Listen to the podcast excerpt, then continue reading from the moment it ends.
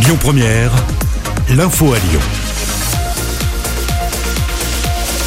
On débute l'actualité à Lyon et dans le Rhône ce dimanche par le sport et un titre en jeu. L'OL féminin accueille le PSG ce soir au Groupama Stadium pour un match en retard de la 16e journée.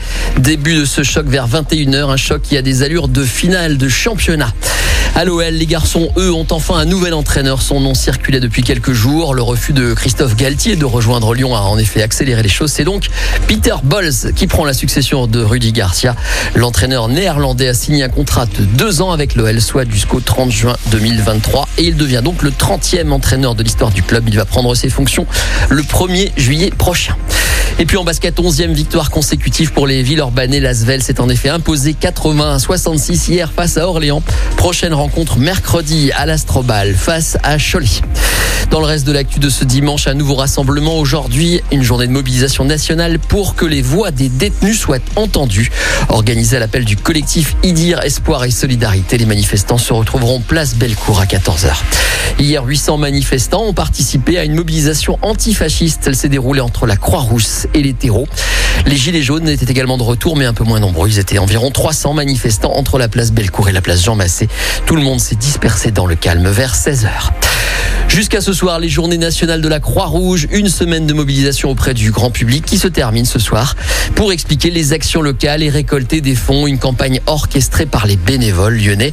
Un élément déterminant selon Florian Charpentier, représentant de la Croix-Rouge du Rhône au micro d'Antoine Galen. Ça peut représenter jusqu'à 50% du budget annuel d'une unité locale. Donc c'est pas négligeable du tout. Tous les fonds récoltés pendant les journées nationales vont dans des actions locales. Ça va financer l'aide alimentaire, potentiellement le petit matériel de secourisme. Ça va financer une partie peut-être du SAMU social qui va à la rencontre des personnes à la rue. Ça va financer ce qui se passe près de chez vous. Vous trouverez des bénévoles dans la rue, à Villeurbanne et partout dans Lyon. Voilà, les bénévoles de la Croix-Rouge, je serai jusqu'à ce soir, donc vous pouvez les accueillir et faire des dons, n'hésitez pas. Et puis ce dimanche, à 15h, la mode arrive à Lyon, au Grand Hôtel Dieu, en l'occurrence avec la Deuil Fashion Week, un défilé qui rassemblera des modèles, des chanteurs et des danseurs, sans oublier des make-up artistes, parfois oubliés d'ailleurs. Un événement important aux yeux de Joseph, qui est directeur artistique du défilé. Dans une première partie, on va mettre en avant les boutiques du Grand Hôtel Dieu. Il y aura par la suite un second temps auquel je vais convier mes danseurs. Et par la suite, on a mis en place des chanteurs, dont Adedola et Firenza, qui vont chanter un titre euh, exclusif qui sort de leur EP. Et Meidara, une artiste féminine. On va mettre justement en avant des designers qui sortent un peu des quatre coins de la France. La mission était vraiment de mettre en avant les make-up artistes. Les make-up artistes, ils sont souvent, euh, je dirais pas négligés, mais dans l'ombre.